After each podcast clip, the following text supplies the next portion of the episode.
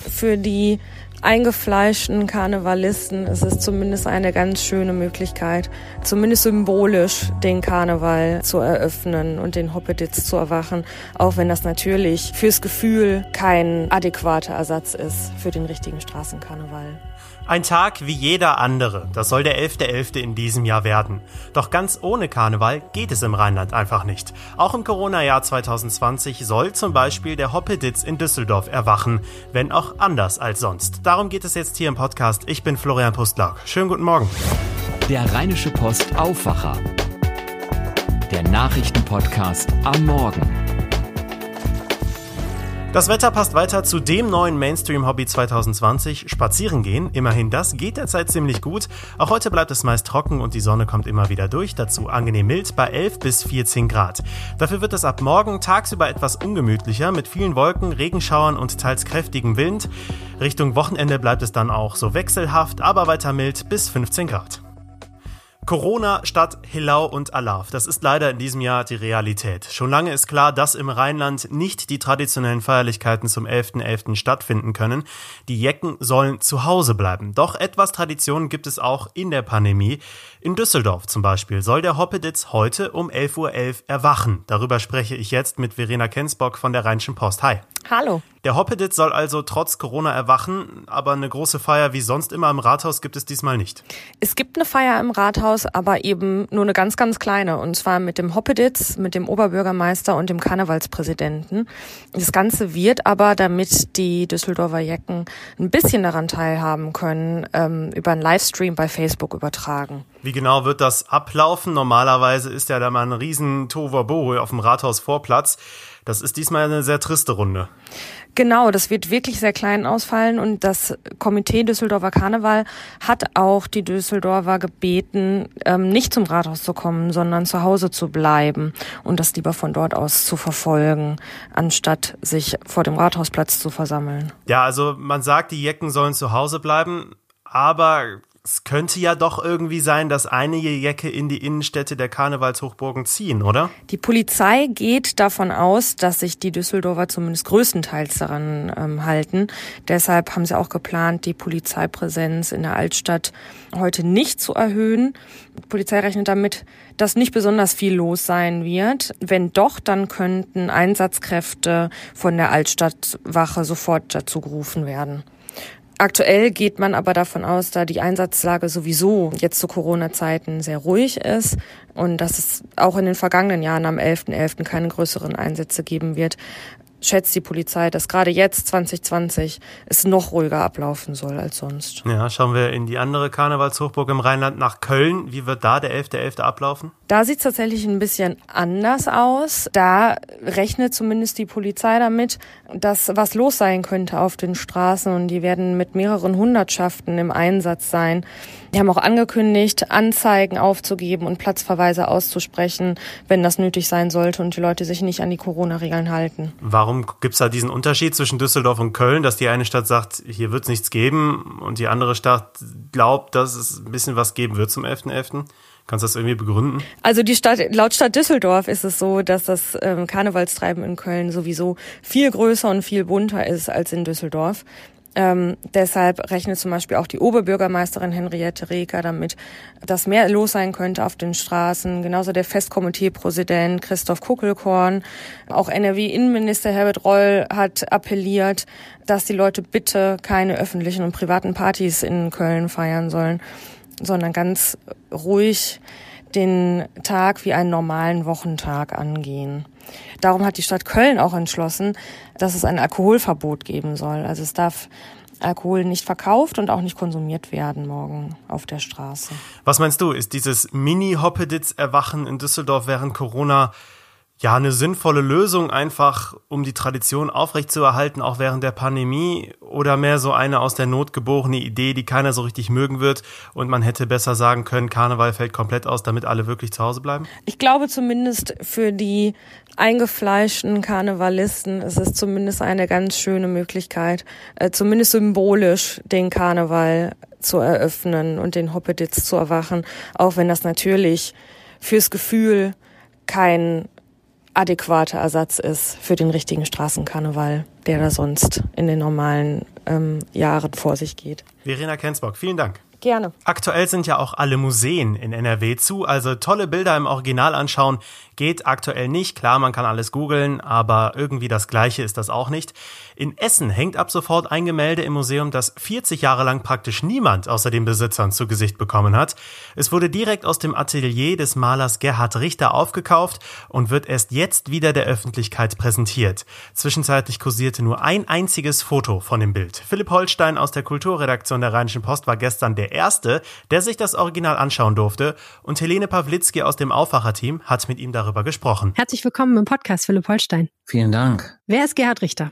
Gerhard Richter ist der teuerste Maler der Welt, der sehr lange an der Kunstakademie in Düsseldorf gelehrt hat und in Köln lebt. Er ist 88 und hat im September bekannt gegeben, dass er nicht mehr malen wird. Aber bislang hat er sehr, sehr viel gemalt. Ne? Er hat sehr viele Werke produziert in seinem Leben.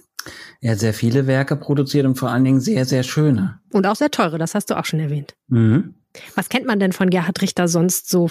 Man kennt Landschaftsbilder, man kennt seine abstrakten Bilder, man kennt den RAF-Zyklus oder den Mann in Uniform oder die Eva, die nackt und verschwommen die Treppe heruntertritt man erkennt die Bilder immer wieder, wenn man sie sieht, weil sie eingeschrieben sind ins Kulturgedächtnis der Deutschen und eigentlich auch der Welt. Hm. Und er hat auch ein Kirchenfenster am Kölner Dom gemacht, ne? Hat er auch gemacht. Da hat er einige Kritik damals bekommen, weil es hieß, äh, das seien ja Fenster, äh, die dort gar nicht hinpassten und äh, man habe sich das etwas katholischer gewünscht. Und da hat er einen ganz großen Satz gesagt, der mir heute wieder in den Sinn gekommen ist. Denn ähm, er hat gesagt, ohne den Glauben an eine höhere Macht oder etwas Ungreifliches könne er nicht leben und schaffen. Das Bild, über das wir jetzt sprechen, das heißt Himmel. Was ist daran so besonders? Das Besondere daran ist, dass das Bild 1978 entstanden ist, seitdem aber nicht öffentlich gezeigt wurde. Das heißt, kaum jemand hat es gesehen. Ein Sammlerpaar aus Essen hat es damals aus Gerhard Richters Atelier gekauft. Die beiden kannten den Künstler, die hatten schon einige Werke von ihm äh, vorher gekauft und äh, nun äh, haben sie dieses Werk dann in ihr Haus überführt. Die haben das sogar dafür umbauen lassen und das war ziemlich aufwendig, das überhaupt da reinzubekommen, denn das Werk ist drei Meter dreißig hoch und etwa zweieinhalb Meter äh, breit. Und die mussten erstmal überhaupt äh, sicherstellen, dass das äh, Bild also in ihr Haus äh, kommt. Und dort hing es die letzten vier Jahrzehnte. Es gab einige Anfragen von Museen und Ausstellungskuratoren, äh, ob man das Bild nicht reisen lassen könne und einfach mal für eine gewisse Zeit zeigen, aber das haben die nicht gewollt. Und jetzt haben sie sich umentschieden und dem Volkwang Museum das erstmal auf ein Jahr überlassen. Und weil gerade Lockdown ist, ähm, kann man das jetzt erstmal trotzdem nicht sehen. Das ist seit letzter Woche im Volkwang Museum hängt es. Und wenn der Lockdown vorüber ist, also stand jetzt ab äh, Dezember, kann man es sehen. Und ich war sozusagen der erste nicht institutionelle Mitarbeiter oder äh, befreundeter Mensch dieses Sammlerpaares, der es gesehen hat, glaube ich. Wow. Jetzt erzähl doch mal, wie war das? Ja, total toll. ich kam in diesen Raum und das Bild ist wirklich überwältigend und das hängt an einer weißen Wand und es öffnet diese Wand und man denkt, es ist ein Panoramafenster in die Unendlichkeit, ins Grenzenlose und ich habe mir gedacht, dass es gerade jetzt in dieser Zeit so gut tut, das zu sehen. Ne? Also äh, es, es heißt Himmel und tatsächlich zeigt es nicht äh, eine Wolke. Das ist ja innerhalb dieses Wolkenzyklus von Gerhard Richter entstanden, der zwischen 1968 und 79 gefertigt wurde. Und in diesem Zyklus von 30 Bildern ist es das einzige Bild, was Himmel heißt. Und tatsächlich sieht man nur unten ein paar Wolken und nach oben hin rechts wird das Bild dunkel, dunkelblau wie der Himmel, aber das, das Gros des Bildformats zeigt ähm, weiß, also Transparenz, äh, Abstraktheit, äh, Luft, Licht, genau die Sachen, die man nicht malen kann, Atmosphäre. Ich habe an William Turner gedacht und an diesen schönen Brecht-Vers aus der Erinnerung an die Maria. Sie war sehr weiß und ungeheuer oben, schreibt er über eine Wolke. okay. Und ähm, ja, es war ein tolles Erlebnis. Hm. Ist das denn ein typischer Richter? Gibt sowas überhaupt? Ja, das ist schon ein typischer Richter. Also ähm, das Typische an Richter würde ich sagen, ist ja, ähm, dass er mit Verschwommenheit arbeitet und das ist hier äh, gegeben, ganz stark gegeben. Der Peter Gorschlüter, der Chef des Museums Volkwang, hat auch gesagt, dass man an diesem Bild schon seine Hinwendung zur Abstraktion erkennt und im Grunde ist es fotorealistische Abstraktion, denn auch die Wolken sind ja die abstrakten Gebilde der Natur und äh, im, im Zentrum wird das Bild eben verschwommen und äh, das ist eben auch seine Stärke, ne? weil man so viel hineinprojizieren kann. Und deshalb habe ich eben den Satz mit dem mit dieser großen Macht, mit dieser abstrakten Macht, die äh, der höheren Macht, dem Unbegreiflichen, die ihm so wichtig sind, da denkt man dann tatsächlich dran. Hm. Ist das denn normal, dass Bilder aus dem Atelier heraus gekauft werden und dann so vollständig von der Bildfläche verschwinden? Das ist ja eigentlich total irre. Ja, das gibt es natürlich schon. Sammler, die ähm, Bilder in Auftrag geben oder so ein gutes Verhältnis zu den Künstlern haben, dass sie die dort direkt kaufen. Das ist schon so. Ähm, dass das Bild dann nicht gezeigt wird bei so einem Maler und so einem Werk ist natürlich schon was Besonderes, aber deshalb äh, kann man in diesem Fall auch wirklich von einer Sensation sprechen, weil wir es hier nicht mit einer Zeichnung zu tun haben oder einem Kleinformat, sondern einem, einem wirklichen Teil des Hauptwerkes. Ne? Und dass man das dann eben nicht gesehen hat bisher, das versteigert dieses tolle Erlebnis im Museum Volkwang noch. Also ich habe das beschrieben als als Schliemann-Effekt. Ne? Es ist so ein bisschen wie erstmals auf Troja blicken. Ähm, ja, das das potenziert einfach das schöne Erlebnis. Mhm. Okay, du hast ja schon gesagt, jetzt ist Lockdown. Im November können wir nicht ins Museum Volkwang gehen. Wie sieht's denn aus? Wann werden denn die anderen Menschen in Nordrhein-Westfalen außer dir dieses Bild noch sehen dürfen? Also Stand jetzt kann man es dann ab ähm, Dezember sehen. Das Museum geht davon aus, dass der Lockdown am no im November beendet ist. So ist ja jetzt auch der Stand der Information. Und im äh, Dezember ist das dann zu den normalen Öffnungszeiten täglich zu sehen. Okay. Und kannst du noch kurz sagen, in welchem Umfeld das so hängt? Ist das Teil einer Ausstellung? Es hängt in einem ganz schönen Raum, in dem es um Naturdarstellung geht. Und in direkter Nachbarschaft zu dem Bild hängt ein kleinformatiges Werk von Gustave Courbet, ähm, die Woge, also La Vague, äh, wonach auch der Raum benannt wurde. Und das ist allerdings eine, eine Meeresdarstellung, die so ein bisschen ruppiger ist, die die Rauheit und Wildheit des Meeres zeigt, wie sie sich äh, da äh, gereicht hat vor dem Atelierfenster von Courbet. Ähm, und das Tolle ist, dass das Richterbild ganz nah an einem Panoramafenster hängt, durch das eben Licht auf das äh, Richterbild ähm, fällt. Und das wirkt dann so, als würde sich dieses weiße, unbestimmte, atmosphärische aus dem Richterbild ins Fenster, also nach draußen hin verlängern. Wer das Gemälde Himmel von Gerhard Richter schon mal anschauen will, der kann das auf RP Online tun, aber natürlich geht nichts über das echte Ding. Und das gibt's in Essen zu sehen im Museum Volkwang. Philipp Holstein war da. Vielen herzlichen Dank. Ja, ich danke dir, Helene. Diese Themen könnt ihr heute auch mal im Blick behalten. Heute ist ja nicht nur der klassische Sessionsbeginn in den Karnevalshochburgen, sondern auch St. Martin. Umzüge wird es wenig überraschend nicht geben, aber dafür wurden in ganz NRW kleinere und Corona-konforme Aktionen für Kinder organisiert. Die Stadt Düsseldorf rudert nach der Niederlage vor dem Verwaltungsgericht zurück. Die Maskenpflicht soll nur noch in fest definierten Bereichen in der Innenstadt und der Altstadt sowie an den Plätzen vor und hinter dem Hauptbahnhof gelten. Eine entsprechende Verfügung wurde noch gestern Abend erlassen. Es war eine Nachricht, die Hoffnung macht zu Beginn dieser dieser Woche.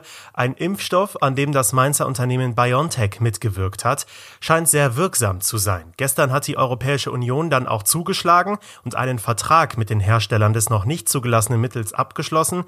Der Ablauf ist aber gar nicht so einfach. Bislang hat die EU im Gesundheitsbereich nur wenig Kompetenzen. Die Versorgung regeln größtenteils die Mitgliedstaaten alleine. Am Mittag wollen sich erst EU-Kommissionspräsidentin von der Leyen und dann noch die Gesundheitskommissarin Kyriakides dazu in Brüssel äußern. Die Stadt Solingen hat mit ihrem Sonderweg an den Schulen große Diskussionen verursacht. Letzte Woche hatte die Landesregierung das Modell an den weiterführenden Schulen ja noch gekippt. Die Stadt Solingen wollte eigentlich, dass Klassen ab der fünften Stufe geteilt werden und und dann abwechselnd in der Schule oder zu Hause unterrichtet werden, um in der Corona-Pandemie eine Alternative zum reinen Präsenzunterricht zu bieten. Das gehe nur in begründeten Einzelfällen, aber nicht pauschal, urteilte die Landesregierung. Heute geht es im Landtag dazu weiter. Die SPD will mit einem Eilantrag dafür sorgen, dass Schwarz-Gelb das Solinger Modell doch noch zulässt. Darüber wird also heute wieder gestritten. Am Vormittag findet ein ungewöhnlicher Gipfel im deutschen Fußball statt. Und zwar treffen sich 15 Clubs aus der ersten und zweiten Bundesliga, um über eine gemeinsame Linie bei wichtigen Fragen zu sprechen. Vor allem geht es dabei um die Aufteilung der Fernsehgelder. Dazu eingeladen hat Rekordmeister Bayern München. Das Treffen findet in Frankfurt am Main statt. Und das Brisante, nicht alle Profiklubs sind eingeladen. Aus der ersten Liga fehlen zum Beispiel Mainz, Bielefeld, Stuttgart und Augsburg, wohl weil sie eine andere Linie als die anderen Erstligavereine vertreten.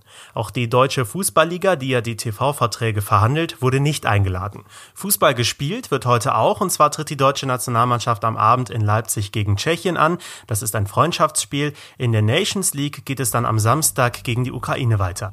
Das war der Aufwacher für heute, Mittwoch, den 11. November. Wir sammeln ja weiter euer Feedback. Seit Anfang November haben wir einiges umgestellt, erscheinen jetzt immer pünktlich, ganz früh am Morgen, damit ihr mit uns in den Tag starten könnt. Sagt uns gerne eure Meinung zum Podcast per Mail an aufwacher.rp-online.de.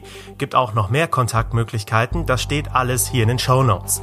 Ich wünsche euch jetzt erstmal einen schönen Mittwoch. Ich bin Florian Pustlauk. Ciao. Mehr bei uns im Netz www.rp-online.de